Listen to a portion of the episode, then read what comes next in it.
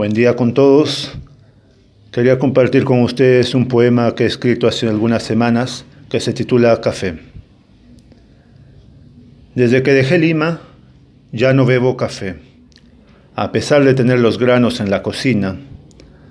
Aquí en este espacio encontré paz de invierno. Amontoné mis cuadernos y arrimé mis libros en estantes viejos. Pero a pesar de tener tantas ambuidas por distintas ciudades griegas, conversar con cientos de hombres, mi palabra se ha vuelto parca e insana. E intento querer descubrir la razón. Y me asomaba a la ventana de mi cuartito que yace al lado del Yacu, y entre las colinas pobladas de árboles, las innumerables aves que canta, porque se acerca el día, me gritaron en coro. Buenos días, forastero, guiñándome un ojo y haciéndome un ademán.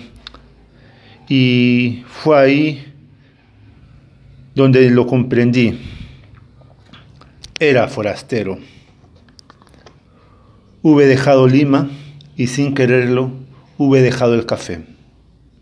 Las tertulias de noche, amigos entrañables y un sinfín de recuerdos de esperanzas, de gestos de amor y de un profundo silencio. Me toqué el corazón y quise preparar café, pero no pude hacerlo. Suspiré y miré el bosque de protección y vi a lo lejos, muy a lo lejos, que el sol me daba el buenos días.